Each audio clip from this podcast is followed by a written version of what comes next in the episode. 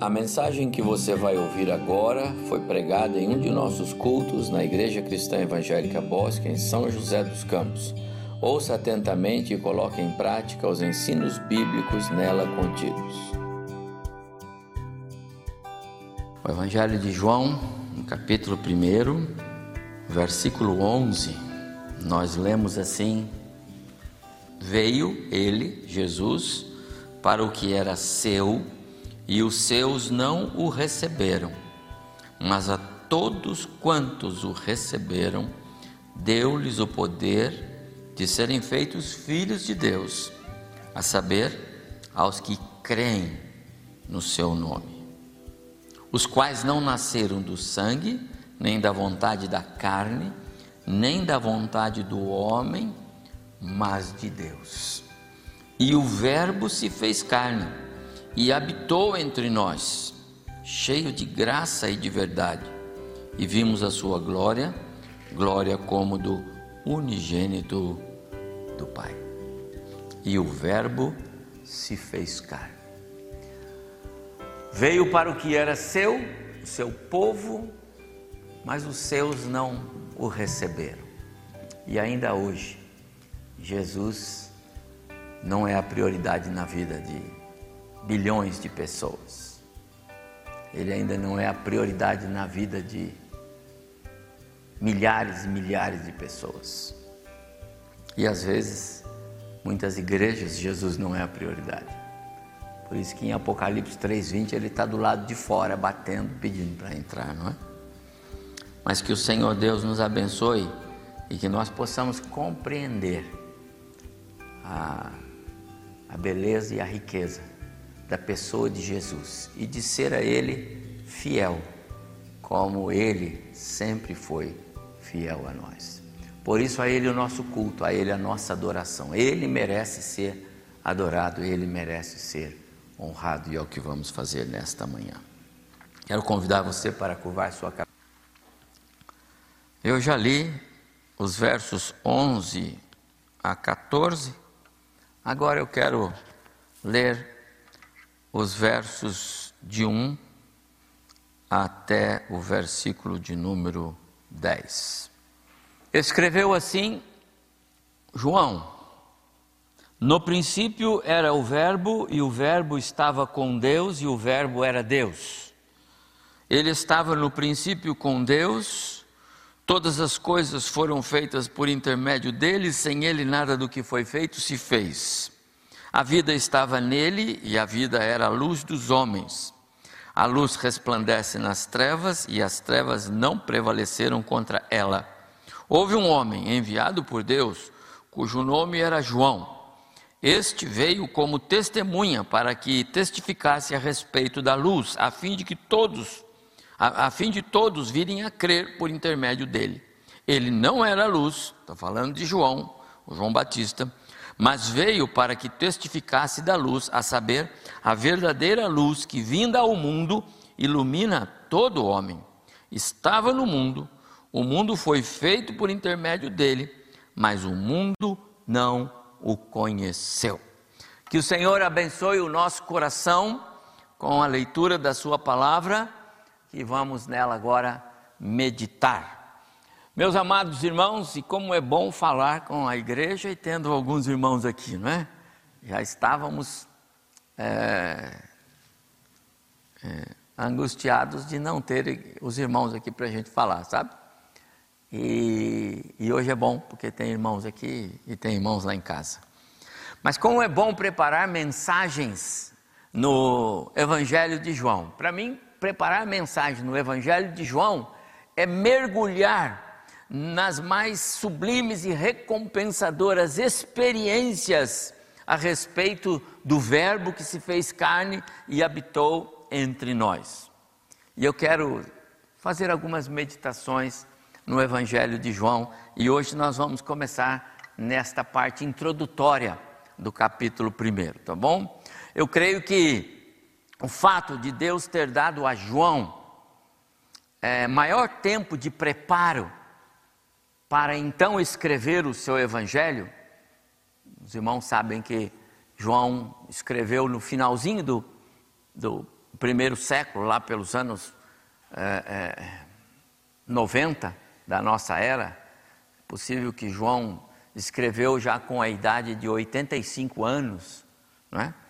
Ao passo que Mateus, Marcos e Lucas escreveram cerca de 20 anos antes de João, entre os anos 55 e 70. Mateus, Marcos e Lucas escreveram entre 55 e 70, é a data dos evangelhos. João é 90, 85, 90. Então significa dizer que João teve mais tempo de vida cristã, mais tempo de experiência com Deus, mais tempo de experiência com o agir do Espírito Santo, mais intimidade com o Espírito Santo, até que chegou a hora de escrever. João foi privilegiado por isso. Então eu quero crer que isso dá ao Evangelho de João um caráter especial, inegável em relação aos, aos demais. Né? João experimentou mais do que os seus colegas que escreveram ele experimentou mais desse agir sobrenatural do Espírito Santo, e é isso que ele traduz aqui em, em expressões no seu Evangelho. É?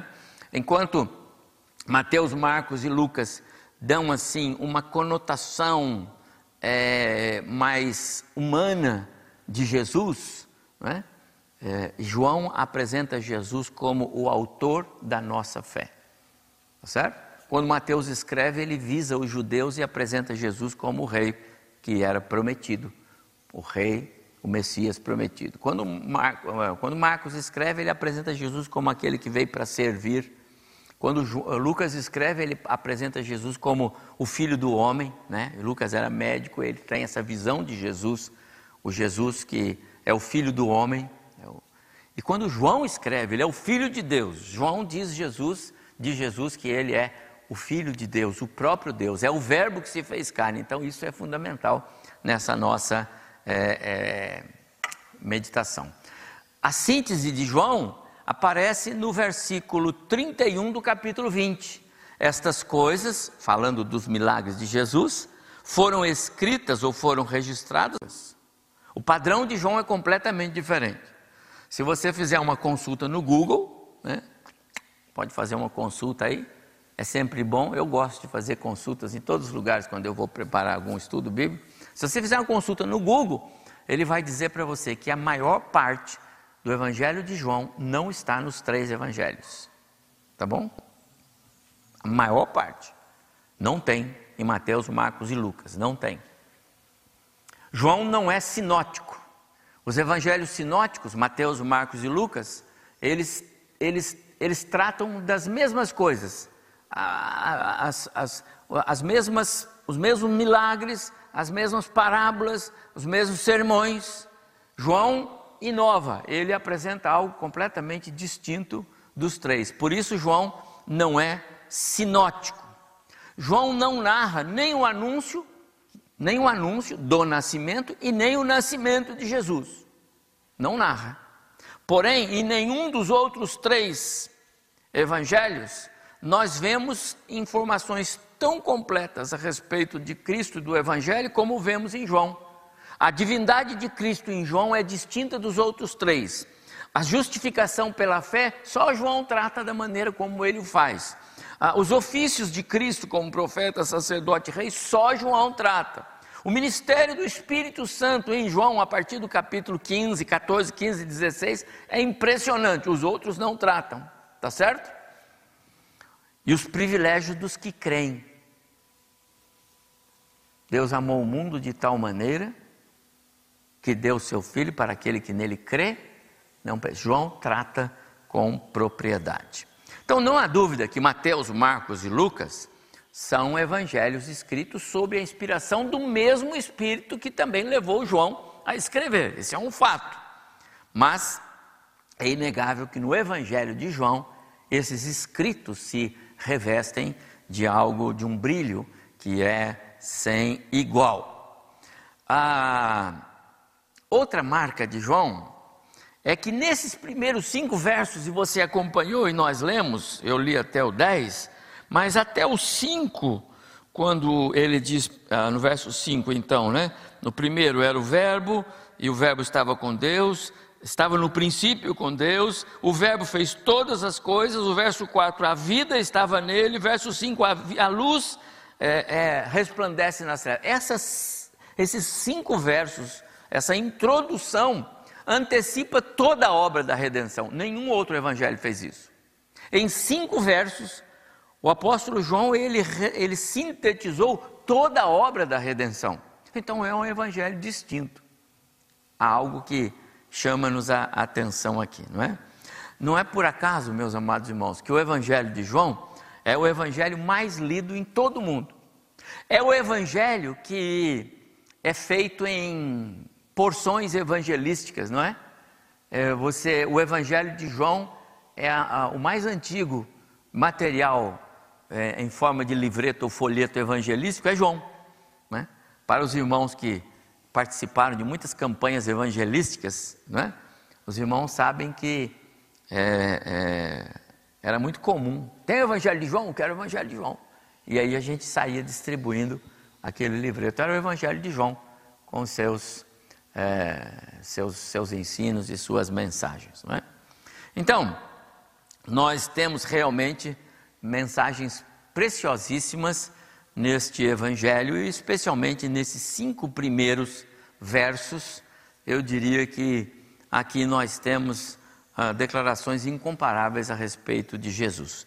Sintetizando, no Evangelho de João, Jesus é a mais perfeita revelação de Deus o Pai. Por isso eu li lá a carta, a, a carta aos Hebreus, quando o autor escreve sobre Jesus, falando sobre que ele é a expressão exata do ser do Pai. Em João, no Evangelho de João, Jesus é a mais perfeita é, revelação de Deus o Pai. Eu guardo entre os, os, aqueles livros de leitura constante, aqueles que você volta a ele de, de, de, de tempo em tempo, você não consegue ficar sem folhear esse livro, em qualquer circunstância. Né? Eu guardo este que eu tenho, chama-se Reflexos da Pessoa de Cristo. É, foi escrito pelo reverendo Natanael de Barros Almeida, um pastor batista. Eu confesso que eu não sei se ele ainda está entre nós, eu, eu me lembro dos 90 anos dele. Mas antes disso, lá pela década de 90, eu tive o privilégio de conhecê-lo, de estar com ele lá em São Paulo, num evento, né? E ele me deu esse livro, autografado, e, e eu tenho lido, sempre. Esse livro é muito precioso, porque ele escreve exatamente sobre a pessoa de Cristo. E eu separei alguns trechos dele, porque ele diz assim: o que se pode dizer a respeito do menino que nasceu numa estrebaria em Belém de Judá, senão que ele é aquele que sempre esteve junto ao Pai. É o que João diz, não é?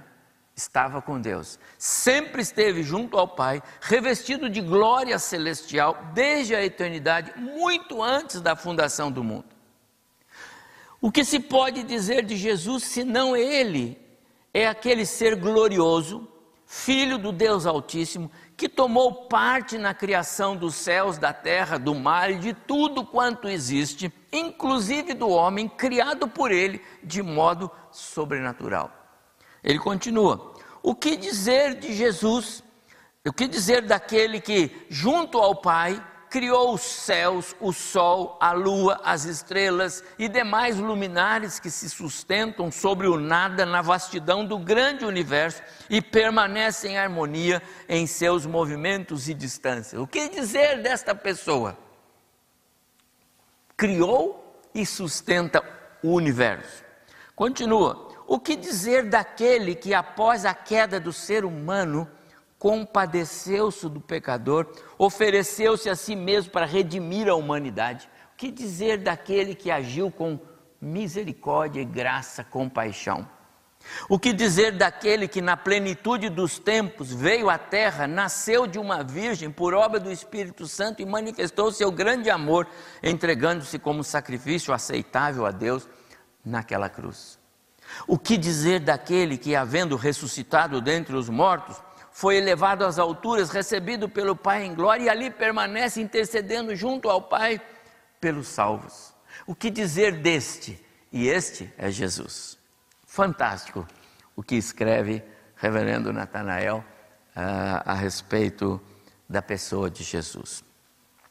E eu quero dizer, se você percebeu todas essas expressões que o Reverendo Natanael trata aqui a respeito de Cristo, na verdade são reflexos de Cristo e da sua glória, todas elas são mencionadas nesses primeiros versos de João. Esta é a razão porque este evangelho, o evangelho de Cristo, segundo João, é distinto dos demais.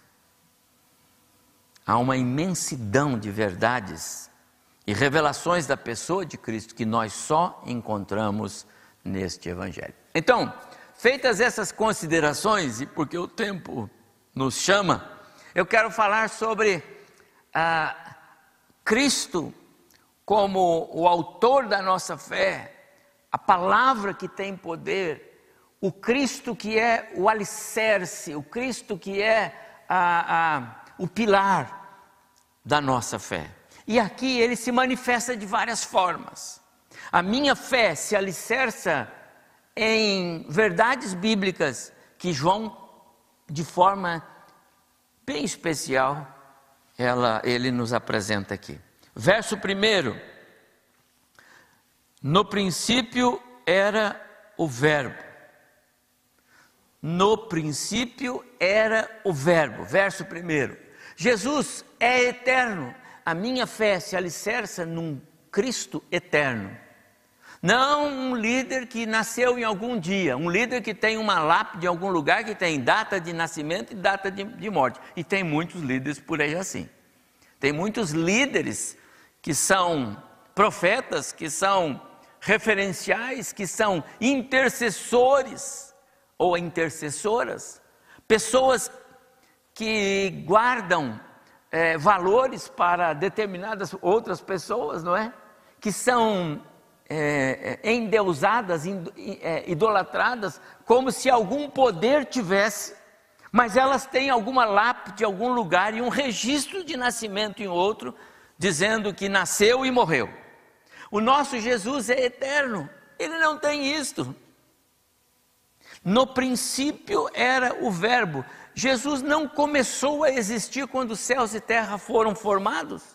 E muito menos quando o Evangelho foi trazido ao mundo, ele é eterno. Ele sempre existiu em glória com o Pai. Quando lemos lá no capítulo 17, ele mesmo, Jesus, na sua oração sacerdotal, João 17, verso 5, ele diz assim: E agora, Pai, glorifica-me contigo mesmo, com a glória que eu tive junto de ti antes que houvesse mundo. Jesus mesmo fala da glória que ele sempre teve antes que houvesse mundo. Jesus é eterno. No princípio era o Verbo. O Verbo era, o Verbo sempre existiu. O meu Jesus, a minha fé se alicerça num Deus eterno, Jesus. Colossenses capítulo 1, verso 17, Paulo diz: Ele é antes de todas as coisas ou melhor, antes de todas as coisas ele já existia.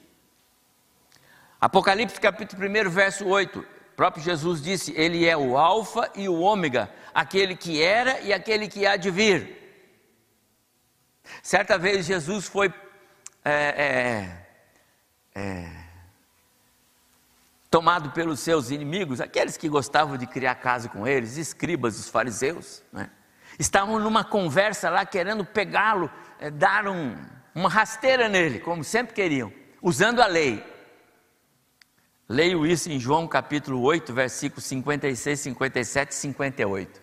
Então disseram para ele lá os escribas, é, perdão, disse Jesus para os escribas primeiro: Seu pai Abraão exultou com a expectativa da minha vinda Jesus dizendo para os escribas: seu pai Abraão, porque eles se gabavam de serem filhos de Abraão, seu pai Abraão exultou com a expectativa da minha vida, vinda. Ele a viu e se alegrou. Ah, os líderes então se quase que pegaram em pedra para jogar nele, né? Mas disseram para ele assim: Você não tem nem 50 anos?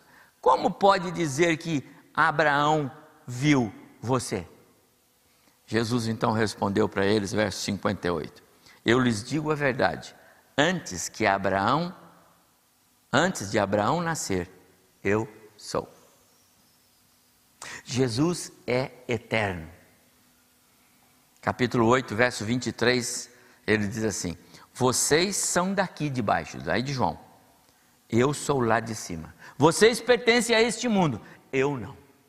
Meu prezado irmão, que coisa confortante, que gostoso, que coisa boa você saber que o seu Jesus, ele é eterno. Só ele esteve, está e sempre estará ao lado do Pai. Ele é o único que pode salvar. A sua fé tem de ser alicerçada num Jesus eterno. Isto é um valor extraordinário. Em segundo lugar, o verso diz assim: No princípio era o Verbo, verso 1 de João 1. É, no princípio era o Verbo, e o Verbo estava com Deus. Verso 2: Ele estava no princípio com Deus. O que João está transmitindo aqui é o segundo alicerce, o segundo pilar da nossa fé.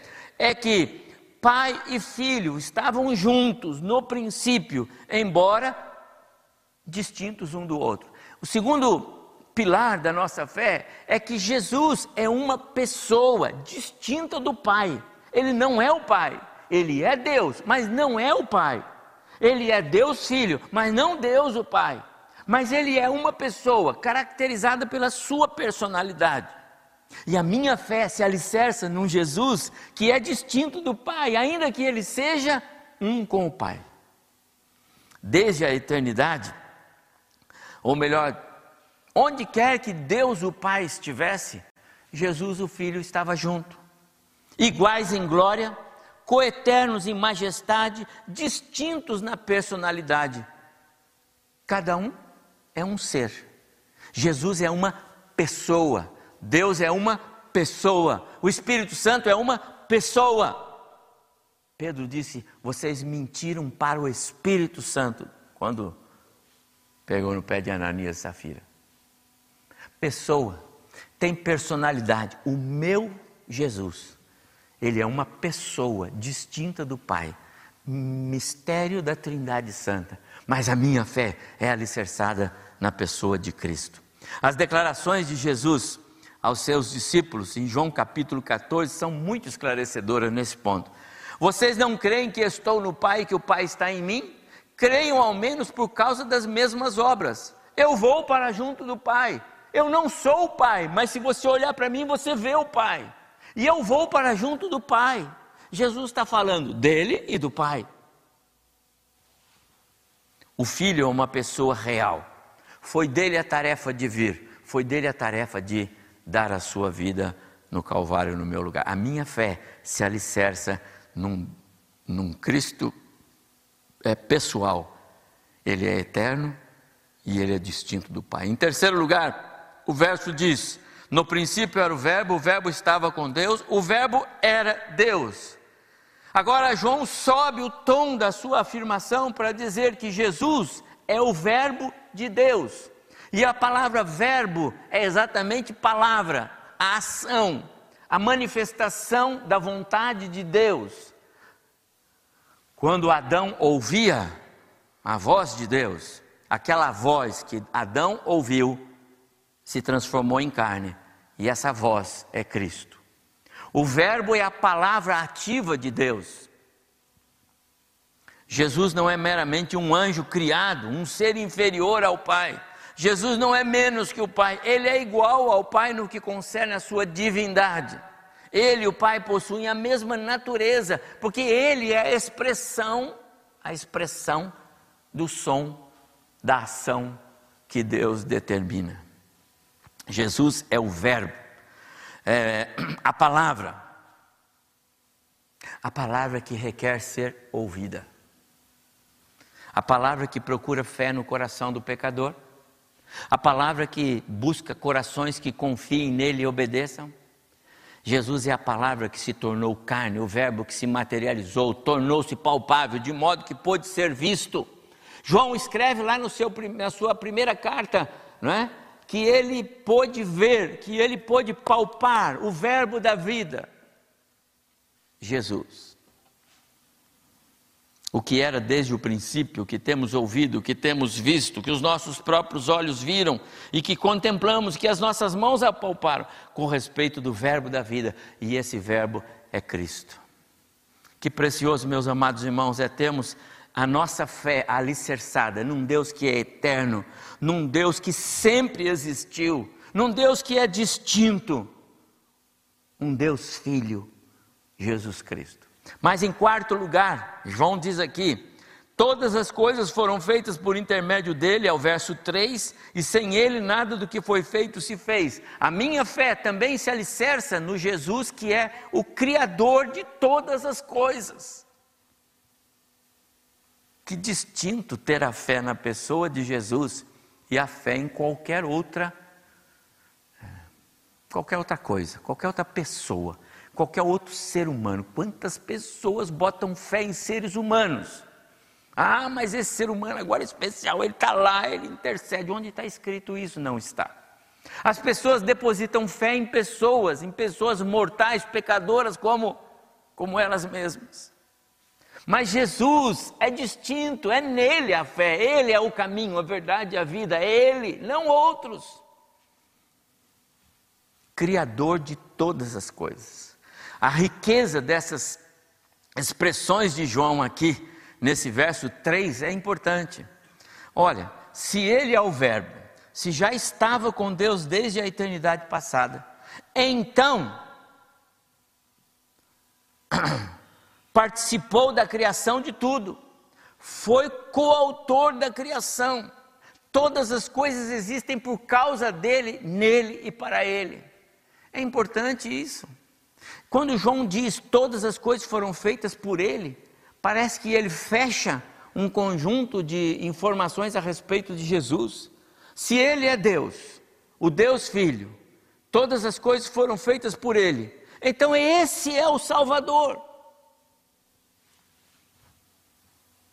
Quando Deus diz, e eu falei sobre isso, né? A palavra dele, nós lemos isso na Bíblia, e disse Deus, e a criação só aconteceu por causa da palavra de Deus, essa declaração, esse falar de Deus, aponta para a pessoa de Jesus. E disse Deus, entra Jesus em ação. E disse Deus, e entra Jesus em ação. E disse Deus, façamos o homem, entra Jesus em ação. Porque Jesus é o Verbo em ação. Que confortante para nós saber que a nossa fé está alicerçada naquele que é o Criador de todas as coisas e é o sustentador de todas as coisas. E em quinto e último lugar, Jesus, como alicerce da nossa fé, ele é aquele que é a fonte de toda a luz e de toda a vida espiritual. Versos 4 e verso 5: a vida estava nele e a vida era a luz dos homens. A luz resplandece nas trevas e as trevas não prevaleceram contra ela. Jesus é a luz que traduz toda a glória celestial, a luz que reflete toda a pureza e santidade do Pai, a luz que penetra o mais íntimo do coração dos seus ouvintes, eliminando toda a impureza. Ele é a luz que afasta toda a influência do mal, ele é a luz que transforma a tristeza em alegria, a luz que ilumina e aponta o caminho que conduz à vida. Aliás, foi ele mesmo quem disse: Eu sou a luz do mundo, quem me segue não andará em trevas, mas verá a luz da vida. João 8,12. Há muito mais sobre o nosso Senhor e Salvador Jesus Cristo, sobre a grandeza do seu poder e da sua morte. Muito mais. Mas uma coisa você tem que concordar comigo: se para tirar o pecado do mundo foi necessário nada menos do que esse Jesus dar a vida dele, Deus não juntou uma porção de pecadores e mandou para o Calvário. Deus pegou Jesus esse, com todos esses atributos, com toda essa glória, foi ele que veio a este mundo para pegar o meu pecado, sofrer daquele jeito e morrer naquela cruz. Sabe o que significa isso? Que o pecado é mais abominável diante de Deus do que nós podemos imaginar. Infelizmente, muitas pessoas não entendem isso. E muitas pessoas andam por aí se apresentando como falsos cristos, enganando a muitos. Mas o único que realmente pode salvar é Jesus. Saber que o nosso Jesus é eterno, que sempre existiu, que é o Criador de todas as coisas, que é a fonte espiritual, é a fonte de luz, e que por amor de nós abriu mão de toda essa glória para morrer naquela cruz, no meu e no seu lugar. Isso tem de produzir mudanças em nós. Por isso, meus amados irmãos, Ele é mesmo o autor da minha fé. Por nós mesmos somos grandes pecadores, mas em Jesus temos um grande Salvador. Ele é o seu Salvador?